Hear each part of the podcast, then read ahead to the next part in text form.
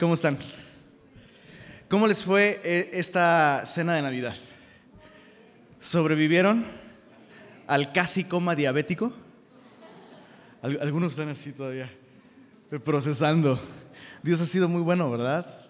Nos ha permitido llegar hasta acá, es, increíble. Este, no, sé si tú de pronto te detienes a pensar esas cosas, sin importar eh, eh, qué situación estés viviendo el día de hoy, estás vivo y lo conoces a Él, ¿no? Tienes su palabra, tienes su espíritu, cuentas con su amor, cuentas con su fidelidad, cuentas con su presencia en tu vida. Eso es suficiente para estar agradecidos, ¿verdad? Así que eh, justo meditando en qué podríamos estudiar el día de hoy, que es nuestro último domingo del año. No manches, ya se fue. Nuestro último domingo del año. Y, suele pasar, es bien común que en el último domingo del año pasan dos cosas. Número uno, empiezas a hacer propósitos de año nuevo, ¿no? Y número dos, te das cuenta que prácticamente el 80% de esos propósitos son los mismos del año pasado y del pasado y del pasado y del pasado, ¿no? Y es como, eh, hay una mezcla de qué bueno que puedo comenzar un nuevo año, pero de pronto aparece también esta como frustración, ¿no? Frustración de, pues es otro año y es un año nuevo, pero sigo siendo el mismo. Sigo, sigo enfrentando las mismas luchas, eh, fracasando en las mismas cosas, teniendo los mismos problemas aquí adentro, olvídate de afuera, adentro en mi corazón. Y, y, de pronto hay, hay, años nuevos en los que uno eh, tiene la esperanza de que esto va a ser distinto este año. Pero si has vivido suficientes años, empiezas a perder esa esperanza. Y el problema está en que ponemos nuestra esperanza en el cambio del calendario, ¿no? Como, como si fuera mágico, cambio el calendario y mi corazón va a cambiar. Pero no es así, no es así. Lo interesante es que Dios sigue dándonos una oportunidad de comenzar de nuevo. No solo cada año nuevo, escucha esto, no solo cada año nuevo, nos da esta oportunidad cada mañana, porque sus misericordias son nuevas cada mañana. Entonces, el, tema de hoy es nuevos comienzos. Dios es un Dios que ama darnos nuevas oportunidades. Dios es un Dios de, que hace nuevas todas las cosas. De hecho, la Biblia nos dice que si alguno está en Cristo, nueva criatura es, las cosas viejas pasaron, todas son hechas nuevas. Nuestro Dios es un Dios que ama tanto hacer nuevas todas las cosas, que un día eh, la Biblia termina con este clímax maravilloso, en donde se nos dice lo que Dios va a hacer. Dios no solo nos va a dar cuerpos nuevos. Ay, no me digas que estás así bien feliz con el tuyo el día de hoy, bro. No manches. Dios nos va a dar cuerpos nuevos, pero además Dios va a crear cielos nuevos, por si esos ya te aburrieron. Cielos nuevos, tierra nueva, en donde no va a morar la maldad, no va a haber más dolor, no va a haber lágrimas, no va a haber enfermedad, no va a haber hambre, no va a haber reggaetón, no va a haber un chorro de cosas malas, no va a haber nada de eso. Entonces, chécate, eh, esa esperanza de tener nuevas todas las cosas, no solo debe animarnos a mirar hacia el futuro, debe animarnos a aspirar a una vida nueva el día de hoy, porque escucha esto, es posible ser diferentes, es posible vivir una vida nueva. Es posible tener nuevas, nuevas actitudes, nuevos hábitos, una nueva manera de vivir. Es posible porque Dios es un Dios que ama hacer nuevas todas las cosas. Es el Dios de las nuevas oportunidades. Alguien dijo que la vida cristiana exitosa consiste en eso, en una serie de nuevos comienzos. Entonces, eh, vamos, vamos a estudiar justo en, el Salmo 106. Vamos a estudiar lo que el salmista dice acerca de esto, de los nuevos comienzos. Te, platico brevemente el contexto de este salmo.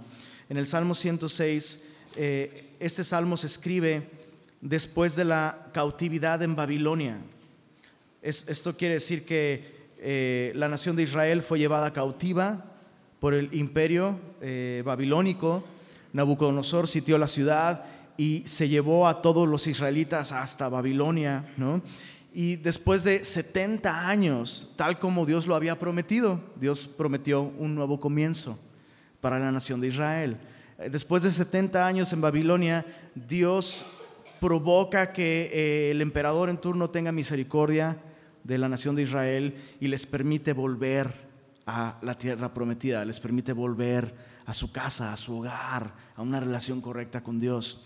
Y el, salmista está escribiendo este Salmo 106 justo en ese momento, cuando se emite un edicto que le permite a la nación de Israel volver. Y, mira, ahí en el Salmo 106 dice en el verso, en el verso 44, dice, con todo, él, él miraba cuando estaban en angustia y oía su clamor y se acordaba de su pacto con ellos y se arrepentía conforme a, la muchedumbre de sus misericordias. Hizo asimismo que tuviesen de ellos misericordia todos los que los tenían cautivos. Verso 47, sálvanos, Jehová Dios nuestro, recógenos de entre las naciones para que alabemos tu santo nombre, para que nos gloriemos en tus alabanzas. Entonces el salmista escribe este salmo cuando Dios les permite volver y hace esta oración, llévanos de regreso, Señor, permítenos volver. Pero chécate, es muy interesante que eh, solo los, los versos 1 al 5 de este salmo son una oración y alabanza los últimos versos de este salmo, eh, Salmos 47 y 48, son una vez más una oración y alabanza, pero en el centro de este salmo, el salmista, a punto de volver a la nación, a la tierra prometida, el salmista recuerda cómo en primer lugar terminaron tan lejos, ¿no? O sea, Dios les permite un nuevo comienzo, pero el salmista recuerda cómo, cómo es que llegamos a este punto de necesitar comenzar de nuevo. Y desde los versos 6 al 46, el salmista escribe, escucha esto, cinco errores de la nación de Israel que, les, que le, impidió a la nación disfrutar la vida nueva que Dios les estaba dando. ¿Cuántos errores? Cinco errores que la nación de Israel cometió que les impidió a la nación disfrutar la vida nueva que Dios les había dado. Y el salmista hace un recuento desde el Éxodo hasta la cautividad precisamente. Y, podemos identificar con mucha claridad esos cinco errores que, le impidió a la nación vivir esta vida nueva, porque Dios los sacó de Egipto. Dios les hizo libres, Dios los libró de la esclavitud, Dios los sacó con mano poderosa de Egipto y no supieron disfrutar la vida nueva que Dios les había dado. Entonces es como si el salmista, antes de, entrar en esta nueva oportunidad que Dios le da, el salmista se detiene y medita y dice, no quiero cometer los mismos errores. Señor, enséñame.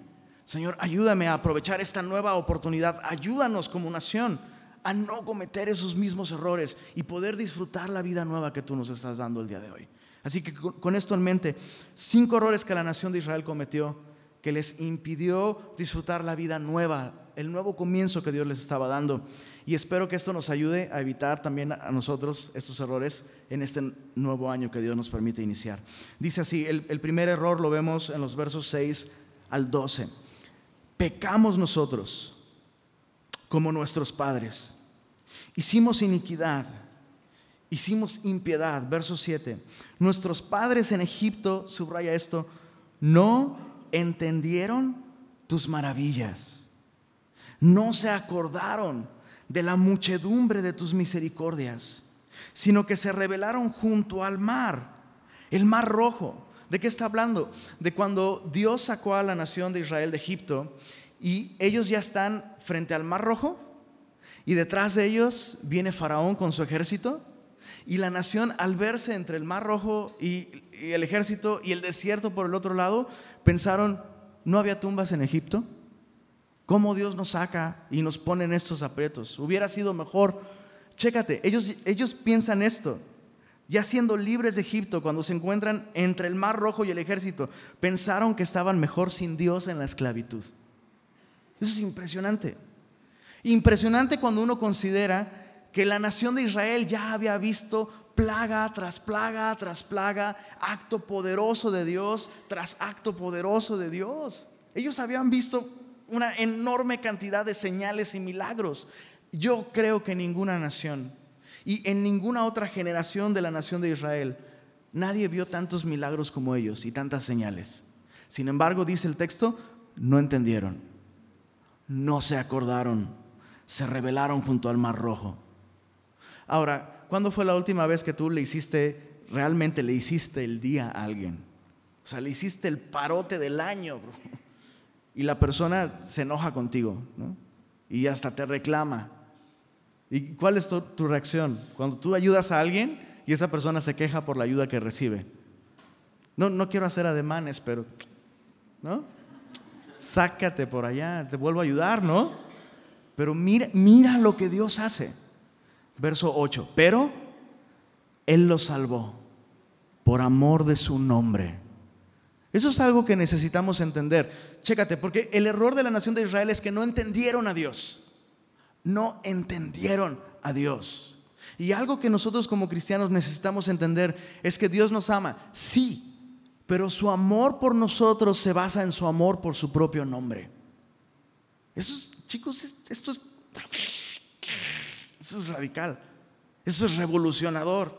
¿Por qué? Porque si yo creo que Dios me, va, me ama a mí por mí mismo y por mi chula persona, va a haber días en los que voy a estar muy seguro del amor de Dios y el 99% de los otros días voy a estar dudando de su amor porque yo me conozco y sé la terrible persona que soy. Sé el tipo de pecador que soy. Sé cuán débil soy, sé cuán, cuán, malo soy, cuán egoísta soy, cuán egocéntrico soy. Yo sé todo eso, lo conozco. Y si Dios me amara en base a mí mismo, entonces dudaría de su amor el 99% de las veces. Pero Él nos salva, escucha esto, por amor de su nombre.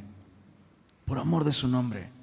Entonces yo no tengo nada de qué pararme el cuello. Pues claro, pues ¿cómo crees que Dios no me iba a amar a mí? Pues mírame, ¿no? El tasqueño más hermoso de la historia, ¿no? No, Dios me ama por amor a su nombre. Él prometió salvarme y por amor a su nombre, Él lo hace. Eso es fidelidad. Necesitamos entender esto. O terminaremos siendo como la nación de Israel. Chécate, dice, reprendió al mar rojo, lo secó, les hizo ir por el abismo como por un desierto. Esto es impresionante. O sea, ¿quién jamás caminó por el suelo del mar? Nadie. La, nación de Israel lo hizo. Dice, los rescató de mano del adversario, cubrieron las aguas a sus enemigos. Lee esto conmigo en voz alta. Dice, no quedó ni uno de ellos. Entonces creyeron a sus palabras y cantaron su alabanza. ¿Cuál es el error, este primer error de la nación de Israel que les impidió disfrutar este nuevo comienzo? No entendieron sus maravillas. No entender a Dios. E, e, es, es de suma importancia que tú y yo no seamos como la nación de Israel, que meditemos en lo que Dios hace, que meditemos en su carácter, en su nombre. Eh, Warren Wiersbe dice, dice lo siguiente con respecto a esto. La nación de Israel prefirió la seguridad de la esclavitud que los retos de la libertad. Lo voy a decir de nuevo. Prefirieron la seguridad de la esclavitud que los retos de la libertad. Volvamos a Egipto. Era su respuesta frecuente cuando se encontraban en situaciones que demandaban fe. Y esto nos pasa, ¿a poco no? Empezamos a caminar con Dios y nos enfermamos, pierde nuestro equipo, se nos poncha una llanta, lo que sea. ¿Y por qué? Y, luego, luego pensamos, ¿no? No, me iba mejor cuando no estaba con Dios y cuando no leía la Biblia y cuando no iba con los semillosos, ¿no? Pensamos de esa manera. ¿Por qué? Porque no entendemos lo que Dios está haciendo. Dios desea ponernos en ese tipo de situaciones, escucha esto, no para hacernos miserables, sino para conocerlo mejor. O sea, ¿qué, qué Dios prefieres conocer tú?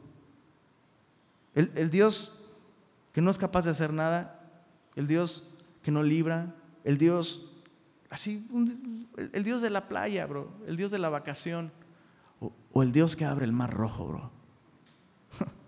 El Dios que hace lo imposible. Entonces todos queremos conocer ese Dios, pero no queremos estar frente al mar rojo. ¿Por qué? Porque no le conocemos. Ahora, antes de dejar este punto, no entendieron aún viendo grandes milagros. Esto me asombra demasiado y, quisiera recalcar esto.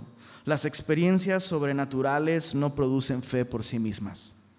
Por eso es que en Semilla de Mostaza no estamos obsesionados buscando milagros y experiencias y, uy, sentí, y la piel de se me puso chinita. No, Dios puede hacer cosas sobrenaturales, por supuesto, pero no vamos detrás de ellas. Los milagros Los actos sobrenaturales no producen fe. Es necesario meditar lo que Dios nos dice en su palabra si queremos entenderlo. Es necesario meditar en su palabra. O de otra manera no lo podremos entender. No importa cuánto tú digas, no, pues es que a mí Dios me bendice porque siento cosas y veo cosas. Está bien, pero ¿entiendes lo que Dios dice en su palabra? Porque de, de otra manera vas a acabar como la nación de Israel. Cuando paren los milagros, cuando paren las experiencias sobrenaturales, vas a tropezar en tu fe. Pero la Biblia siempre es lámpara para nuestros pies. La Biblia siempre nos ayuda a entender el carácter, los propósitos de Dios. Romanos 12, verso 2 nos dice, no se conformen a este siglo, sino transfórmense por medio de la renovación de su entendimiento. Por eso es que hacemos tanto hincapié en estar atentos a su palabra. Por eso es que no me voy a cansar de decírtelo una y otra vez, bro. Toma notas, apunta, marca tu Biblia. ¿No? Porque de esa manera nosotros ponemos atención. Entonces, primer error, no entender las maravillas de Dios. Dios a través de esos actos sobrenaturales les mostró de lo que es capaz. él es confiable, pero no confiaron en Dios, aun cuando vieron tantas maravillas. Segundo error, versos 13 al 23. Dice así, bien pronto olvidaron sus obras. Así como los domingos a las a las doce y media del, mediodía, oye, ¿y qué tal estuvo la reunión? Bien padre. ¿Y, de qué trató la prédica? Pues, pues así, de que los regios somos no sé cómo y que, ¿no? Fuiste a semilla, ¿no? Entonces, de que los regios somos quién sabe cómo y, que Dios y así, que Dios me habló mucho en su palabra de Dios, ¿no? Sí, pero ¿qué te dijo? No, pues que, pues que Dios nos ama y así, ¿no? olvidamos. Eso es, terrible. Es terrible. Ah, podemos recordar un chorro de cosas. En el minuto 12 del primer tiempo del partido del año 1920 y tantos, el jugador fulanito de tal, originario de no sé qué, con un récord, recordamos un chorro de cosas, pero olvidamos lo importante. Entonces, chécate, error, bien pronto olvidaron sus obras, escucha esto, no esperaron su consejo. Se entregaron, leamos el verso 14 por favor en voz alta, se entregaron a un deseo desordenado en el desierto y tentaron a Dios en la soledad. Verso 15, y Él les dio lo que pidieron, mas envió mortandad sobre ellos. Tuvieron envidia de Moisés en el campamento y contra Aarón, el santo de Jehová. Entonces se abrió la tierra y tragó a Datán y cubrió la compañía de Abiram. Esos hombres son hombres que guiaron una rebelión, una murmuración en contra de Aarón y del liderazgo. Dice el verso 18, se encendió fuego en su junta.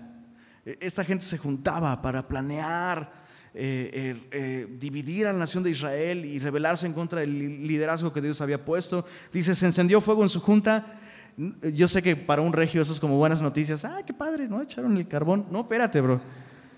La llama quemó a los impíos. Es uno de los nombres de Dios. Él es fuego consumidor. La llama quemó a los impíos. Dice, eh, ya, me, ya me adelanté. Nada más era verso 13 al 15. Pero bueno, perdón, verso 13 al 15. No, cierto, al, al 23. Sigamos, sigamos verso 19. Hicieron becerro en Oreb. No pienses en el gran pastor, pero tampoco. Está hablando de este ídolo, ¿no? Hecho, hecho con oro, ¿no? Hicieron becerro en Oreb, se postraron ante una imagen de fundición. Así cambiaron su gloria por la imagen de un buey que come hierba. Olvidaron, otra vez ahí está, amnesia espiritual. Olvidaron al Dios de su salvación, que había hecho grandes perdón, grandezas en Egipto, maravillas en la tierra de Cam, cosas formidables sobre el mar rojo. Y trató de destruirlos, de no haberse interpuesto Moisés, su escogido, delante de él, a fin de apartar su indignación, para que no los destruyera. ¿Cuál es el segundo error de la nación de Israel? Que les impidió disfrutar este nuevo comienzo, esta nueva vida. no aceptaron la voluntad de Dios. No aceptaron la voluntad de Dios. Dios les da maná y ellos rechazan el maná, aborrecen al maná y prefieren carne. yo sé, yo sé. Sobre todo para nosotros eso nos pega, ¿no? Eh, rechazaron el maná, prefirieron carne. Rechazaron el liderazgo que Dios había escogido y prefirieron escoger sus propios líderes, a su propia manera. Rechazaron la gloria de un Dios invisible, eterno, que no tiene comparación, y prefirieron su propia versión de Dios, parecida no solo a la versión de Dios de las naciones paganas, sino aquí lo dice de un modo tan, tan crudo, ¿no? Cambiaron la gloria de un Dios invisible y eterno, sin tamaño, sin forma, gigantesco, ilimitado por la imagen de un buey que come hierba, ¿no? Así de, así, de, de, terrible es la condición de esta nación que rechazan la voluntad y los métodos de Dios.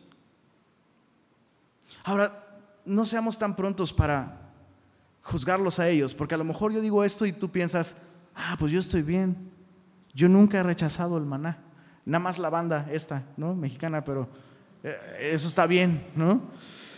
Y dices, este, pues yo nunca he rechazado a Moisés y a Aarón, ¿no? Este, excepto un Aarón que vive ahí cerca de mi casa, pero todos estamos bien. Y tampoco, tampoco me, he hecho un becerro de oro, pero no seamos tan prontos. El, el maná es un símbolo no solo de Cristo, es un símbolo de la palabra de Dios. Y cuando Dios nos dice algo en su palabra de un modo muy claro, y tú y yo escogemos hacer las cosas a nuestra manera, guiados por nuestra carne. Entonces Dios nos da instrucciones sobre algo en su palabra. Dios nos dice algo en su palabra claramente. Y tú y yo decimos, no, se me hace que mejor... Y seguimos nuestros deseos, nuestros propios deseos, nuestras propias formas, nuestra propia sabiduría. Estamos cayendo en el error de la nación de Israel. Ahora, antes de avanzar con este punto, chécate esto. El texto nos dice, se entregaron a un deseo desordenado en el desierto, tentaron a Dios y Dios les dio lo que pidieron y envió mortandad. Entonces, sobre todo en esta época de Año Nuevo, ¿no? Y sobre todo con tanto cristiano diciendo, mira, fue de Dios porque todo, todo se dio. Mira, Dios me concedió esto, Dios me concedió el otro. Escucha esto, si tú y yo no aceptamos la verdad de su palabra, si tú y yo no vivimos en base a lo que Dios nos enseña en su palabra, nuestros deseos son lo último en lo que podemos confiar. ¿Se entiende lo que estoy diciendo? O sea, no, siempre que Dios te dé lo que quieres es una bendición. En ocasiones, que Dios te dé lo que tú quieres y que Dios te deje salirte con la tuya, es un acto de juicio y de disciplina. Lo he visto muchas veces. Así como la nación de Israel rechazaron el maná, queremos carne, queremos carne, Dios les da carne. Y cuando ellos están comiendo la carne, dice, todavía estaba la carne en su boca, Dios envió mortandad sobre ellos. Y lo he visto tantas veces. Es que me quiero casar con él, me quiero casar con él, me quiero casar con él. Y no es la voluntad de Dios. Y Dios dice, dale, hija, dale, vas. Y no pasa ni un año, bro. Bro, con estos ojitos pispiretos, lo he visto, lo he visto, lo he visto. Oye, hermanito o hermanita, no es la voluntad de Dios. Aquí en su palabra dice clarito, te está saltando todos los pasos para tomar esta decisión. Pero es que es lo que anhela mi corazón y la Biblia dice que Dios me va a dar los anhelos de mi corazón. Sí, si te deleitas en Jehová, Él te concederá las peticiones de, de tu corazón para bendición. Pero si tú no te estás deleitando en Jehová, tus anhelos y tus deseos están corrompidos. Y que Dios te conceda salirte con ellos, salirte con la tuya, solo va a resultar en tu condenación, en tu juicio, en tu disciplina, en tu ruina. Y, no es porque Dios te odie, sino es para que así agarres la onda por lo menos. ¿no? Y lo he visto, lo he visto. Menos de un año de casados y... Ora por mí, es que no es lo que yo pensaba. Y, yo por dentro, se te dijo. No se lo digo, pero sí lo pienso. y lucho mucho para no decírselos. Pero es así, es así. ¿Por qué? ¿Por, qué vivimos así? Porque no aceptamos su voluntad. No aceptamos sus métodos, su palabra, ¿no? No aceptamos su voluntad y sus métodos, el liderazgo, las, personas de autoridad que Él pone en nuestra vida, especialmente jóvenes, sus padres, sus padres. Si tu papá no está de acuerdo con una decisión que tú vas a tomar, considéralo. Puedes, puedes tomar la decisión de, sí, sobre todo si eres chica, ¿no? Sobre todo si eres niña, sabes cómo hacer que papá y mamá doblen la manita. No lo hagas. Es rechazar la autoridad que Dios ha puesto en tu vida. Y, ya ni voy con la autoridad espiritual en la iglesia. La gente rechaza eso todo el tiempo. Para, pues, para su tristeza, para su ruina espiritual. ¿Y qué me dices de rechazar la gloria de Dios? Pues yo no me he postrado ante becerros de oro, pero nos hacemos dioses a nuestra imagen y a nuestra semejanza. ¿Qué me dices de el Dios de la prosperidad? ¿Has escuchado sobre esto? Es, una imagen corrompida, es un becerro de oro, el Dios de la prosperidad. No, tú declara, tú decreta. Y Dios te va a dar, tú, Dios, al fin Dios es tu chacho, ¿no? Dios te va a dar lo que tú quieras. Ese es un becerro de oro. El, el Dios de la inclusividad, ¿no? Estamos rechazando los métodos y la voluntad de Dios. Y esto va a resultar en nuestra ruina espiritual. Está fuerte, ¿verdad? Errores que la nación de Israel cometió no son tan lejanos de los errores que nosotros cometemos. Primer error, no entendieron sus maravillas. Segundo error, no aceptaron su voluntad, no aceptaron sus métodos. Que Dios te dé lo que, lo que pides puede ser un acto de juicio, acuérdate, si no te deleitas en Jehová. Si no aceptas su voluntad en tu vida, lo peor que te puede pasar es que te salgas con la tuya. George Morrison dice acerca de esto, el Señor sacó a Israel de Egipto en una noche pero le tomó 40 años sacar a Egipto de Israel. Terrible, toma tiempo. El, el, mejor deseo que tú y yo podemos tener es, Señor, no mi voluntad, sino la tuya. Señor, cambia mi corazón. Señor, transfórmame. Señor, saca a Egipto de mí. ¿Por no tomas un momento y cierras tus ojos y se lo pides? Pídele, Señor, cambia mis deseos, cambia mi corazón saca el mundo de dentro de mí, saca Egipto de, de mi corazón, Señor. Tercer error de la nación de Israel, aborrecieron lo que Dios deseaba para ellos. Chécate, no, es, no es nada más que no les pareció buena idea. Aborrecieron lo que Dios deseaba para ellos. Dice en los versos 24 al 27, dice, pero aborrecieron la tierra deseable. No creyeron a su palabra, antes murmuraron en sus tiendas y no oyeron la voz de Jehová. Dios les había dicho, esta tierra a la que yo los traigo es tierra que fluye leche y miel. Son expresiones poéticas para decir, está genial. Es, es una tierra hermosa para ti. Y dice el verso 26, por tanto, alzó su mano contra ellos para abatirlos en el desierto y humillar su pueblo entre las naciones y esparcirlos por las tierras. Eh, está haciendo referencia el salmista a lo que sucedió en Cades Barnea. Cades Barnea era una ciudad que estaba en la frontera, al límite con la tierra prometida. Entonces, chécate esto. A la nación de Israel le tomó dos años viajar de Egipto por decirlo así, a la entrada de la tierra prometida. Dos años. Pero tú y yo sabemos que la nación estuvo cuántos años en el desierto. 40. Oye, entonces, si llegaron, si en dos años llegaron a las puertas de la tierra prometida, ¿por qué estuvieron 40 años en el desierto? Porque aborrecieron la tierra deseable. Dios los trajo ahí y les dijo, es aquí, entren. ¿Y sabes qué hizo la nación? No, no, no, espérate, espérate, espérate. Está, está lleno de enemigos, está lleno de, ciudades poderosas. Mejor vamos a enviar 12 espías para que corroboren si lo que Dios dice es cierto. Chécate, hay que enviar 12 de nosotros para checar si sí vale la pena el tirito o no. Mandan 12 espías. 12.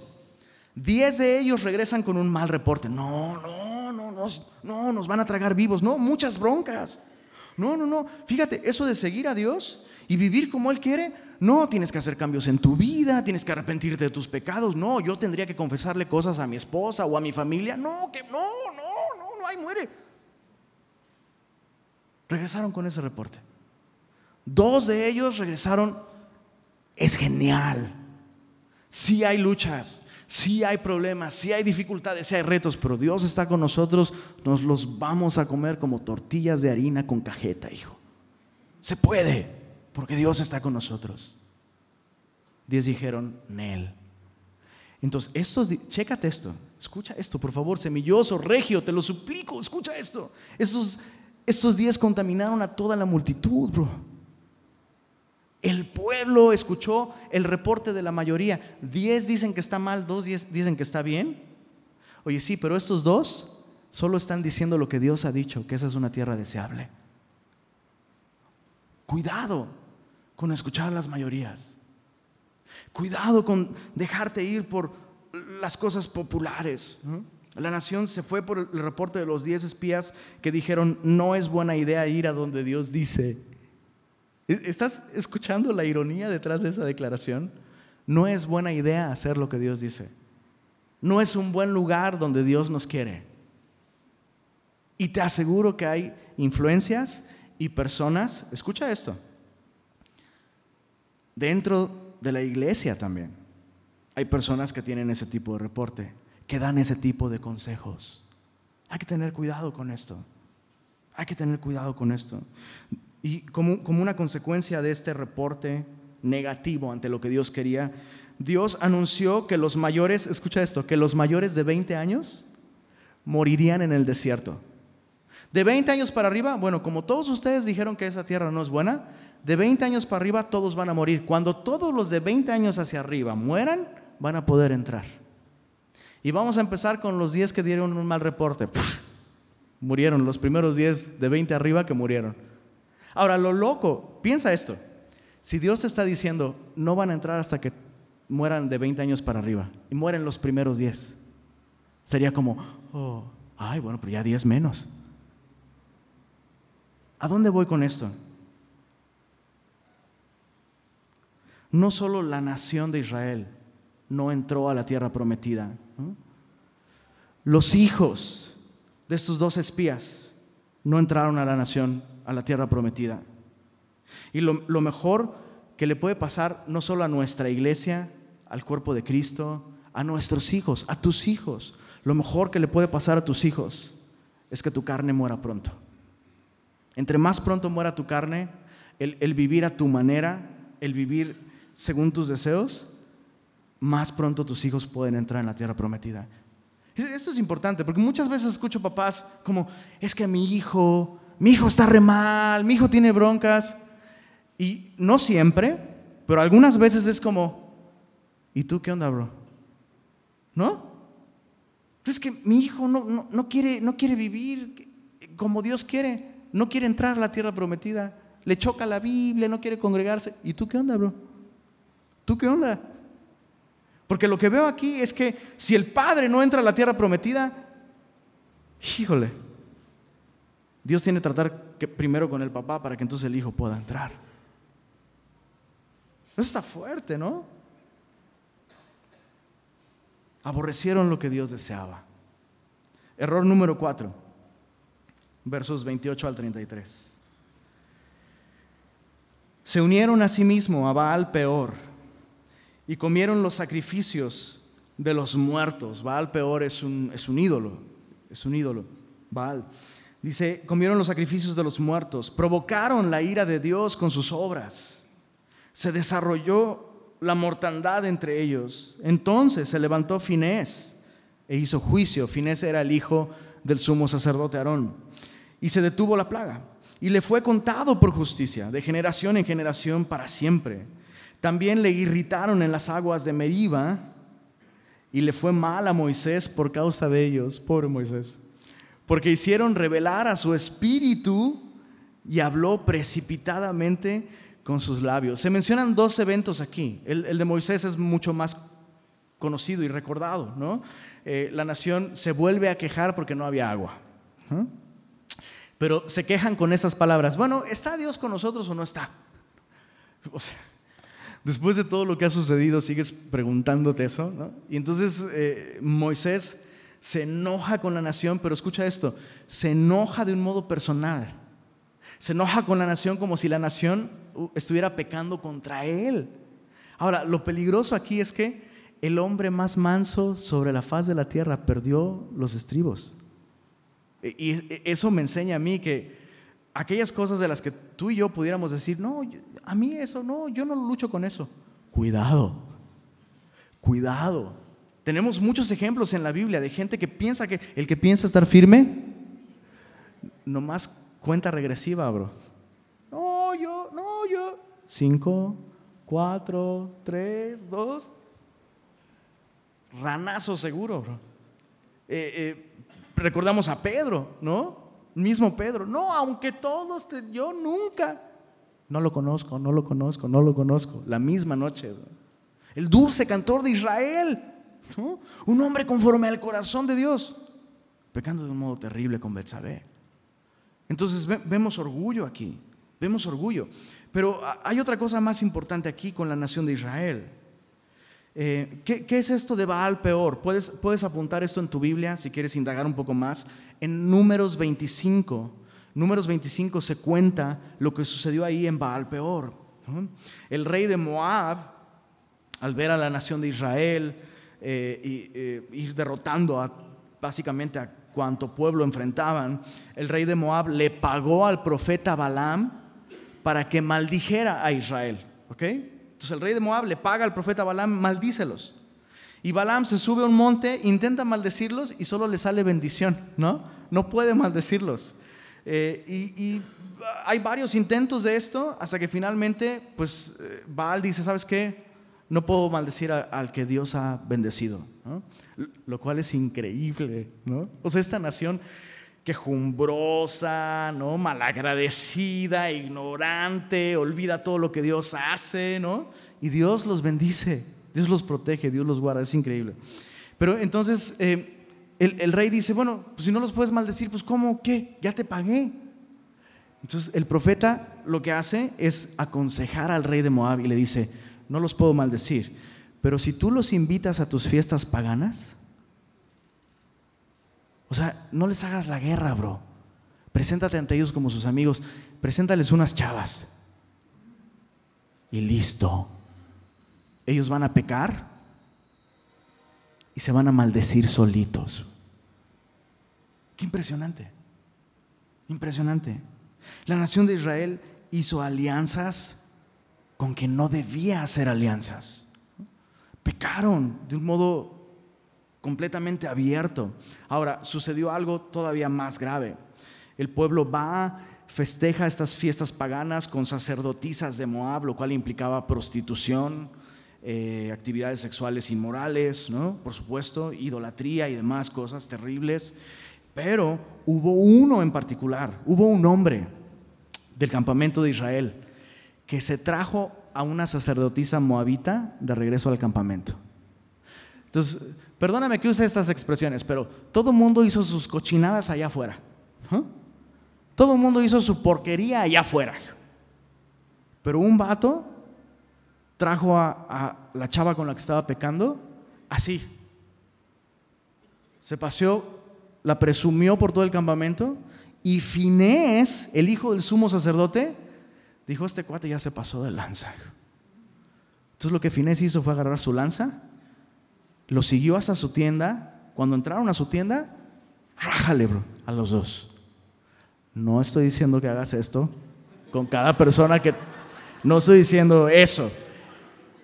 ¿Qué es lo que sí estoy diciendo? Ok, el error que cometió la nación de Israel fue aliarse con personas equivocadas. Se aliaron con el enemigo. Cuando debieron aliarse con el que los apuñalaba de frente. Escucha esto. Un amigo de verdad te va a apuñalar de frente con la espada del Espíritu, que es la palabra de Dios. ¿Escuchaste esto?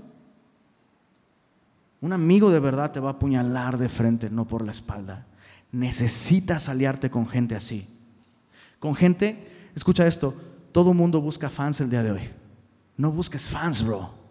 No busques fans dentro del compañerismo cristiano, dentro de tus amistades con cristianos. Si solo estás con gente que te dice lo maravilloso que eres, lo genial que eres, lo cool que eres, lo lindo que eres, estás en mala compañía, bro. Estás en mala compañía. Porque de vez en cuando necesitas que alguien te corrija. De vez en cuando necesitas que alguien que está cerca, bro, te va a doler más a ti que a mí, la verdad, pero ahí te va. Rájale, bro, estás mal. La palabra de Dios, pum, de frente. De frente. Eso hacen los amigos. Aliarte con personas que no hacen esto te va a llevar a arruinar el nuevo comienzo que Dios quiere darte este año. Tal vez necesitas cambiar de amistades. Tal vez personas que tú piensas que son tus amigos, si lo examinas a la luz de esto, ¿sabes qué es impresionante cuando de pronto es, chistoso? Yo, todos mis amigos se alejan de mí porque yo sí los apuñalo de frente, pero algunos quedan. Algunos quedan y esos se vuelven valiosos. ¿Por qué te digo esto? Porque a lo mejor ese es tu temor. No, pues si busco gente que me apuñale de frente, ¿no? Va, yo puedo con esto. Pero yo no puedo apuñalar de frente a otros. No, me voy a quedar sin amigos. Pues ¿para qué quieres amigos que no quieren seguir el plan de Dios? ¿Para qué? En estos cuatro años que yo llevo aquí, he perdido... No, hombre, ya no me alcanzan los dedos, bro. Pero se han quedado unos cuantos. Y son valiosos. Valiosos. Porque sé que también me pueden apuñalar a mí, de frente, hijo. ¿Se entiende que estamos hablando figurativamente, verdad? Más rato. Así, este. Suicidio masivo en secta, semilla de mostaza. Pastor dice se apuñalen de frente. No, no estoy diciendo eso, bro. No, no va por ahí. Pero necesitas cambiar amistades. Necesitas cambiar amistades. Tal vez. Tal vez. Finés, hijo del sumo sacerdote, Chécate, paró la mortandad en el pueblo de Israel. Es lo que puede suceder si alguien es un amigo así de fiel. Dios puede traer bendición a toda la, nación. Eh, entonces, recapitulando, error número uno, no entendieron las maravillas de Dios. Jamás meditaron. Vieron milagro tras milagro tras milagro y jamás se detuvieron a meditar lo que cada señal enseñaba acerca de Dios. Hoy tú y yo tenemos la palabra de Dios y la palabra de Dios nos enseña quién es Dios, su carácter, lo que Él ama, lo que Él desea. Error número dos, no aceptaron su voluntad, no aceptaron sus métodos, rechazaron el maná, rechazaron el liderazgo, rechazaron la gloria de Dios invisible por algo que pudieran ver, que fuera parecido a lo de otras naciones. Error número tres, aborrecieron lo que Dios deseaba para ellos. No, puras batallas, puras puros problemas, no, no vale la pena, ¿no? Y diez están diciendo que no vale la pena, solo Dios, dos dicen que sí, pues mejor me quedo con la mayoría. Aborrecieron lo que Dios deseaba. Error número cuatro, hicieron alianzas equivocadas. Salieron con el enemigo que los invita a comer cuando debieron aliarse con aquellos que les apuñalaban de frente. Error número cinco, y con este terminamos, es el último error que cometió la nación de Israel. Recuerda, estamos meditando errores que la nación de Israel cometió que les, impidió, les impidieron disfrutar el nuevo comienzo que Dios les había dado. Dios ya los había sacado de Egipto, ya eran libres. Lo que comenzó como una marcha victoriosa saliendo de Egipto, terminó como un funeral de 40 años, bro. Una marcha fúnebre de 40 años. No queremos eso, ¿verdad? ¿Va que no? Chicos, no me espanten ah, ok. Digo, no, 40 años aquí en Monterrey dando vueltas. Pues no, hombre, el desierto. Número 5. Repitieron los mismos errores. Repitieron los mismos errores. Estos cuatro que acabamos de mencionar son progresivos, bro. Uno te lleva al otro. Si estás tomando notas, vas a poder beneficiarte mucho de este principio que te estoy diciendo y vas a poder repasar en casa. Estos cuatro son progresivos. Son progresivos y cíclicos. Cometieron los mismos errores. Mira, leamos verso 34 al 46. Dice, no destruyeron a los pueblos que Jehová les dijo. Antes se mezclaron con las naciones y aprendieron sus obras. Sirvieron a sus ídolos, los cuales fueron causa de su ruina. Sacrificaron sus hijos y sus hijas a los demonios. Derramaron la sangre inocente, la sangre de sus hijos y de sus hijas que ofrecieron en sacrificio a los ídolos de Canaán. Y la tierra fue contaminada con sangre. Se contaminaron así con sus obras, se prostituyeron con sus hechos, se enardeció por tanto el furor de Jehová sobre su pueblo y abominó su heredad y los entregó en poder de las naciones y se enseñorearon de ellos los que les aborrecían. Sus enemigos los oprimieron y fueron quebrantados debajo de su mano. Vamos a parar ahí, antes de terminar. Nuestro último punto dice, repitieron los mismos errores. Y hay que meditar bien en qué estamos diciendo. Se, ha dicho que la vida cristiana no es estática. ¿Has escuchado esto? La vida cristiana no es estática. O avanzas o retrocedes. Eso es cierto. Pero tenemos que entender lo que eso implica. Retroceder no, no significa volver a como estábamos antes, bro. Chicos, este último punto, si, olvidas todo lo demás, olvídalo, pero retén este último punto.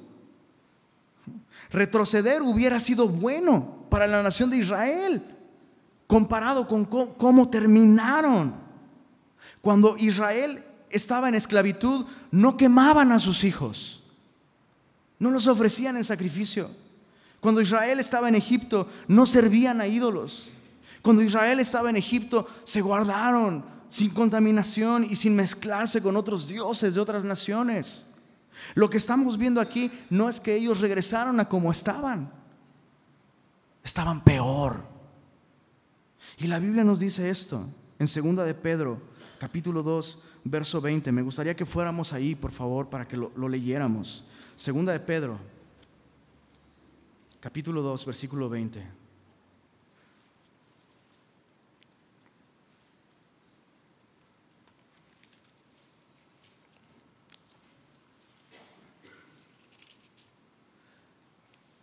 Dice, ciertamente, esto es algo seguro, ciertamente, si habiéndose ellos escapado de las contaminaciones del mundo por el conocimiento del Señor y Salvador Jesucristo, enredándose otra vez en ellas son vencidos, leamos esto en voz alta, por favor. Su postrer estado viene a ser peor que el primero.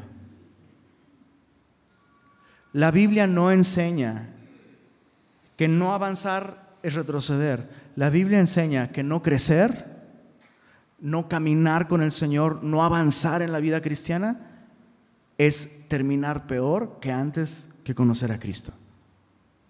Es algo que no podemos tomar a la ligera, chicos. Y sobre todo con este rollo de fin de año, ¿no? Cuando uno se examina y uno piensa, ¿qué onda? ¿Estoy creciendo o no? Si tu, si tu conclusión es que no estás avanzando, en serio, te lo ruego, no lo tomes a la ligera. Examina tus últimos cuatro años caminando con el Señor. Examina tus últimos cuatro, tus últimos tres. Y pídele al Señor, Señor, muéstrame. ¿Estoy creciendo en gracia? ¿Estoy creciendo en sabiduría? ¿Estoy creciendo en depender de ti? ¿Estoy creciendo en servirte? ¿Estoy creciendo en santidad? ¿Estoy creciendo? Porque si no estoy creciendo, chicos, la Biblia hace esta advertencia. Su postrer estado viene a ser peor que el primero. Chécate el verso 21. Porque mejor les hubiera sido no haber conocido el camino de justicia. ¿Estamos leyendo lo que está diciendo la Biblia? Eso es increíble. La Biblia misma dice, mejor hubiera sido que ni hubieras conocido, bro. E, esto debe traer temor santo a nuestros corazones. Mejor les hubiera sido no haber conocido el camino de justicia, que después de haberlo conocido, volverse atrás. Volverse atrás. No, pues estaba mejor antes. No, antes no tenía tantas broncas. No, mejor cuidado con eso. Cuidado. Ahora, ese es el recuento del el salmista. ¿Cómo terminaron en la cautividad? Pues así, porque terminaron peor que como estaban cuando Dios los sacó de Egipto. Ahora, chécate esto. Vamos a leer los últimos versículos. Verso 43. Muchas veces los libró, mas ellos se rebelaron contra su consejo. O sea, cuando Dios te saca de una y de otra y de otra, ¿no? Te metes en broncas por tomar malas decisiones ignorando su palabra, por seguir tu corazón. Y Dios en su misericordia te saca de la bronca una y otra y otra vez y aún así te rebelas contra Él. Se rebelaron contra su consejo y fueron humillados por su maldad. Con todo, mire el verso 44 es glorioso. Él miraba cuando estaban en angustia, oía su clamor, se acordaba de su pacto con ellos y se arrepentía conforme a la muchedumbre de sus misericordias. Hizo asimismo que tuviesen de ellos misericordia todos los que los tenían cautivos. Entonces, esta nación, que terminó peor que como estaban cuando Dios los sacó, está recibiendo, chécate, cuando el salmista está escribiendo esto, están recibiendo una nueva oportunidad de volver a comenzar con el Señor. Qué impresionante. ¿Dónde abundó el pecado? Sobreabundó la gracia. Y ese es el mensaje de Dios para nosotros. Dios desea que tú y yo evitemos cometer esos mismos errores. Pero si el día de hoy tú llegas a esa conclusión, estoy peor que hace tres años, estoy peor que antes de conocer a Cristo, hijo. Dios te quiere dar un nuevo comienzo. Su misericordia es nueva.